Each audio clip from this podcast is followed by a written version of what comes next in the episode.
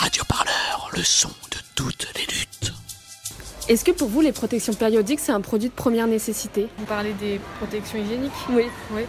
Bah, puisque enfin, toutes les femmes en ont besoin, donc euh, elles doivent toutes pouvoir se protéger euh, et ne pas être mal à l'aise vis-à-vis de ça et désavantagées si elles n'ont pas les moyens euh, de s'en procurer. Ça va être compliqué de s'en passer et de contrôler les saignements s'il n'y a pas de, de produits associés. Euh, les protections périodiques, pour moi, c'est important. Euh, Enfin, moi, personnellement, je sais que j'en enfin, j'en utilise souvent. Oui, bah oui, parce que les femmes en ont besoin quand même. Je trouve que c'est vraiment euh, une- c'est pratique quoi. En plus, on a une, il y a une grande gamme de choix, euh, des petites, des grandes, des épaisses, des moins épaisses. C'est je trouve que c'est pas mal quoi. Sur Instagram, le compte Combat de Femmes a recensé plusieurs témoignages qui montrent que les protections hygiéniques ne seraient pas des produits de première nécessité. On peut y lire des femmes qui racontent ce qui leur est arrivé pendant le confinement. Je suis sortie hier acheter des protections hygiéniques et là, un flic m'arrête. Parce que ce n'est pas vital. J'ai demandé à mon chéri de me ramener des serviettes hygiéniques lundi soir. Il était en règle, attestation, carte d'identité, etc. Mais il a reçu 135 euros d'amende parce que si madame en avait vraiment besoin, elle n'a qu'à sortir les chercher elle-même. Ce débat relance donc la question du tabou autour des règles, et avec lui la question de la précarité menstruelle. Nolwenn est étudiante à Rennes et a vécu cette situation il y a peu de temps lorsqu'elle étudiait à Nantes. À chaque fois que je mettais du papier toilette, j'étais très irritée et pendant plusieurs jours j'avais mal parce qu'il y avait cette irritation qui était assez importante. Je m'appelle Nolwenn, j'ai 22 ans et je suis étudiante à l'université Rennes 2. Ça a commencé quand bah, j'ai quitté euh, le domicile familial pour euh, faire mes études. Là, je me suis rendu compte que bah, les, serviettes hygiéniques, euh, ça coûtait de l'argent. Chose que quand j'étais chez mes parents, je me rendais pas forcément compte parce que c'est eux qui faisaient les courses et du coup, je leur demandais juste d'acheter un paquet, etc. Et c'était devenu un, un coût assez important euh, bah, dans mon budget en fait euh, de précarité menstruelle, tout ce qui est euh, autour des, protections périodiques. Moi, je sais que quand j'étais dans, en CTU dans une chambre de 9 mètres carrés, il y a des fois où bah, j'avais plus de serviettes et j'avais plus les moyens de m'en acheter d'autres parce que ça voulait dire que je mangeais pas. Des fois, je sortais pas de ma chambre pendant deux jours le temps que mes règles passent euh, pour pas avoir à utiliser des serviettes. Et donc, du coup, bah, je restais dans ma chambre et j'allais pas forcément en cours parce que. Bah, parce que autrement, je devais me payer des serviettes. Ça voulait dire que je mangeais pas pendant une semaine, donc c'était un peu compliqué, quoi. J'étais sans protection ou alors je mettais du papier.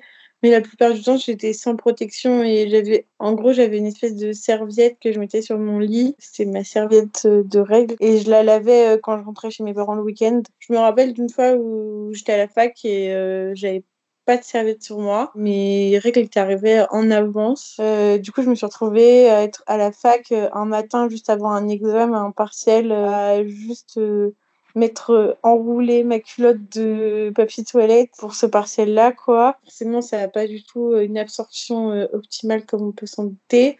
Du coup, j'avais une grosse tache sur mon pantalon ce qui n'était pas du tout agréable. Quand tu as 100 euros par mois pour euh, manger, euh, payer tes transports, euh, ton téléphone, etc., bah 5 euros, c'est énorme en fait. Pendant toute une période, oui, c'était très compliqué et c'était quelque chose où bah, je savais que j'allais sacrifier autre chose. Je sais pas, j'allais peut-être sacrifier ma bouffe du matin pendant deux semaines, enfin, mon petit-déj pendant deux semaines pour pouvoir m'acheter un paquet de serviettes, voire plus quand je savais que ça allait pas suffire. L'association Règles élémentaires qui lutte contre la précarité menstruelle estime que plus de 1,7 million de femmes en France en sont victimes. Elles sont étudiantes, lycéennes, sans abri ou vivent sous le seuil de pauvreté et ne peuvent pas s'acheter les produits nécessaires à leur hygiène intime. Pour Anne et Pauline, membres du collectif féministe Nous Toutes 38 dans l'Isère, la précarité menstruelle est avant tout économique. Je m'appelle Anne, j'ai euh, 30 ans, je travaille, je suis à côté et du coup, euh, je suis dans le collectif Nous Tous depuis euh, ses débuts, ça va faire presque deux ans là. Et moi, je m'appelle euh, Pauline, je suis aussi chez Nous Tous de- depuis le début avec Anne. Par ailleurs, je travaille pour une association de défense des droits des femmes et des minorités de genre. La précarité menstruelle, c'est le fait de, par exemple, de ne pas avoir suffisamment d'argent pour pouvoir s'acheter des protections périodiques tous les mois. Il n'y a pas énormément d'études qui sont euh, sorties en France sur euh, ce que ça représente euh, en termes de coût, la précarité menstruelle, parce que je pense que, enfin, c'est mon avis, mais je pense que ça intéresse pas grand monde. Là, Marlène Schiappa a sorti, enfin, a demandé un rapport il y a, il y a quelques mois de ça euh, sur le coût de ces protections périodiques, mais avant ça, il n'y en avait pas eu. Du coup, nous, on s'était un peu basé sur une étude anglaise qui euh, disait, c'était une fourchette assez large, mais que euh, la précarité menstruelle, ça pouvait représenter entre 8 000 et 23 000 euros au cours d'une vie d'une personne menstruée, et que ça prenait en compte à la fois l'achat des protections périodiques, mais aussi les à côté, c'est-à-dire, par exemple, si on a besoin d'antidouleurs, si on a besoin d'aller faire une consultation gynéco, parce qu'on parle de précarité menstruelle comme de de saignements en fait euh, bah, réguliers, mais ça peut être aussi euh, euh, des saignements qui font extrêmement mal. On, pense aussi à des, à des pathologies comme l'endométriose et qui peuvent du coup amener à devoir consulter des spécialistes et, parfois ces spécialistes ne sont pas remboursés entièrement. Mais ça peut être aussi bah, des achats de draps par exemple ou des, des achats de sous-vêtements, ça peut être des bouillottes, ça peut être plein de choses en fait au niveau de, combien ça coûte. Mais ça coûte cher. Pour Anne et Pauline, la précarité menstruelle est liée au tabou autour des menstruations, au fait de ne pas en parler et de ne pas oser en parler. Et cela entraîne de l'exclusion sociale. Ça favorise la déscolarisation, pour euh, notamment les jeunes filles euh, ou les personnes menstruées qui sont euh, au collège, au lycée ou même à l'université. ça favorise aussi peut-être les moments de dépression aussi parce que vu qu'on n'est pas en moyen de répondre en fait à un besoin de première nécessité, à ne pas en fait avoir une activité sociale, avoir des interactions sociales comme il se doit. Ne pas avoir les moyens de s'acheter des tampons, des cups, des serviettes ou de prendre rendez-vous avec son gynéco, c'est aussi mettre sa vie et sa santé en danger. Qui dit précarité menstruelle dit c'est des protections de subsistance qui peuvent se mettre en place en fait, notamment par le recours en fait à, des protections qui sont déjà utilisées, donc euh, des tampons et ce qui peut favoriser en fait des chocs euh, toxiques les chocs toxiques, c'est quand même, euh, ça peut toucher des organes vitaux, ça peut être une amputation et ça peut aussi entraîner en fait un décès. C'est se fabriquer en fait des protections de subsistance, notamment aussi en utilisant des bouchons, enfin des bouteilles plastiques pour créer des espèces de cups. Ça se fait énormément dans le milieu carcéral en fait, euh, en prison en fait pour les personnes menstruées, pour les femmes. Euh, c'est utiliser du papier, c'est utiliser des journaux, c'est utiliser du linge. Il y a énormément de choses à faire. Quoi. Pour Pauline, les protections périodiques devraient être gratuites pour les femmes. Il y a un parallèle qui est intéressant à faire avec euh, ce qui se passe sur le, Covid et, la gestion des masques. Il y a tout le monde qui est en train d'hurler euh, à raison euh, que c'est une honte qu'on nous demande de les acheter. mais il n'y a personne pour hurler, à part des collectifs féministes, pour dire que c'est une honte d'acheter ces protections périodiques, alors que, en fait, on est dans, dans les deux cas, on est dans des, dans des dans des objets de première nécessité. Euh, d'une part, euh, parce que personne n'a envie de, euh, de, de, choper le Covid, mais d'autre part, parce qu'on n'a pas décidé d'avoir des règles, en fait. Et pourtant, il y a 52% de la population mondiale qui est ou sera ou a été menstruée dans sa vie. Et pour ces personnes-là, il faudrait qu'on dise rien et qu'on soit...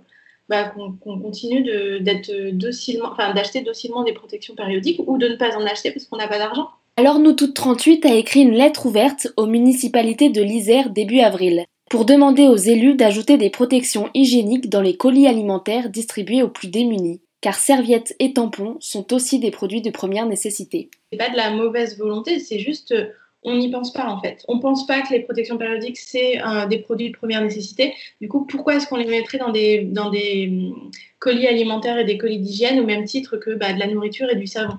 Alors que si, en fait, c'est hyper important de, de pouvoir euh, de pouvoir en mettre. Anne nous a lu un extrait de cette lettre. Il faut impérativement que les municipalités zéroises mettent ces enjeux au cœur de leur politique. Nous représentons plus de 52% de la population et parmi nous, beaucoup ont eu ou auront leurs règles à un moment de leur vie. Nos problématiques ne sont pas secondaires.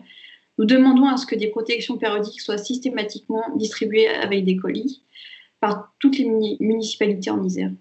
Bah, pourquoi est-ce qu'on a choisi euh, de cibler les communes euh, en Isère? Parce que euh, parce que ce sont les communes qui, euh, qui ont euh, la gestion des colis alimentaires et d'hygiène. Et du coup, ça faisait sens pour nous de les interpeller là-dessus. Ensuite, ça faisait aussi sens d'interpeller notamment la mairie de Grenoble, parce que l'année dernière, Grenoble a lancé une collecte de protection périodique en lien avec diverses associations de la ville et, et en Isère, avec l'idée que qu'on allait faire, nous, dans notre association, par exemple, on a participé à, cette collecte. Euh, et, l'idée, c'était de mettre en place une collecte euh, pérenne. Et du coup, bah justement, là, avec le confinement, on a bien vu que euh, il se passait rien, qu'il n'y avait pas de protection périodique dans les colis. Et du coup, on s'est dit que c'était aussi une manière de dire bah, c'est hyper intéressant d'avoir fait cette première démarche de mettre en place une, une collecte de protection périodique, même si du coup on fait beaucoup appel aux dons des particuliers et pas, pas, tellement aux dons des institutions. Euh, mais euh, ok, soit c'est quand même hyper intéressant d'avoir fait cette démarche-là, mais qu'en est-il de la pérennisation euh, derrière et qu'est-ce qui se passe en temps de crise?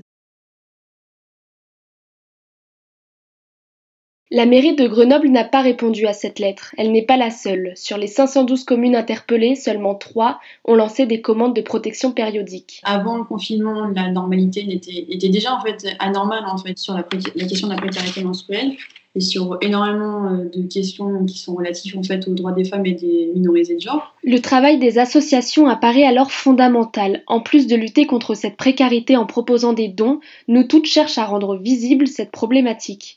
En parler permet de déconstruire ce tabou si fort autour des règles. Avec le collectif, on est dans une dynamique en fait de production. Enfin, on essaie de produire des textes, des analyses en fait euh, et des réflexions sur les questions sur les questions féministes en période de confinement et sur les effets. Qu'est-ce que, qu'est-ce que le confinement peut accentuer en fait euh, sur les droits des femmes et des minorités de genre? On, a, on, a, on avait fait un communiqué de presse au tout début justement pour rappeler des potentialités en fait euh, de ce que peut accentuer en fait le confinement. On avait parlé des violences conjugales, on a parlé des questions sur l'IVG, on a parlé aussi sur le travail invisible. C'était important en fait de pouvoir aussi euh, parler de la précarité menstruelle. On se doutait bien que ce ne serait pas une priorité et le confinement a, comme, a révélé beaucoup de choses et, intensifié beaucoup d'inégalités euh, sociales déjà présentes. Et, euh, et celle-ci, ça en faisait partie et du coup on s'est dit qu'on allait s'attaquer à ça il faut en parler, il faut pouvoir visibiliser en fait le parcours de ces personnes en fait qui sont concernées pour justement en fait démystifier en fait les menstruations et ça passe notamment aussi par le vecteur en fait de l'éducation. L'université Rennes 2 propose gratuitement des kits de protection périodique, jetables ou réutilisables à toutes les étudiantes qui en ont besoin. Quant en Écosse, depuis le 26 février, les protections hygiéniques sont gratuites pour toutes les femmes. Depuis 2018 déjà, les collèges, lycées et universités en distribuent gratuitement. Aujourd'hui, ces produits de base sont désormais à disposition dans les pharmacies, les clubs de jeunesse et les cabinets médicaux. Radio Parleur, le son de les écoutez-nous sur radioparleur.net. Qu'est-ce que vous voulez que je pense bon, bon, On a voulu purifier la place de la République de ma présence. Il a dit quoi? Oh non, éteins-moi ça, on dirait France Culture avant la messe. Mais oui papa, mets plutôt la chaîne Pensez les luttes de Radio Parleur, il y a que de l'intello frais. D'accord.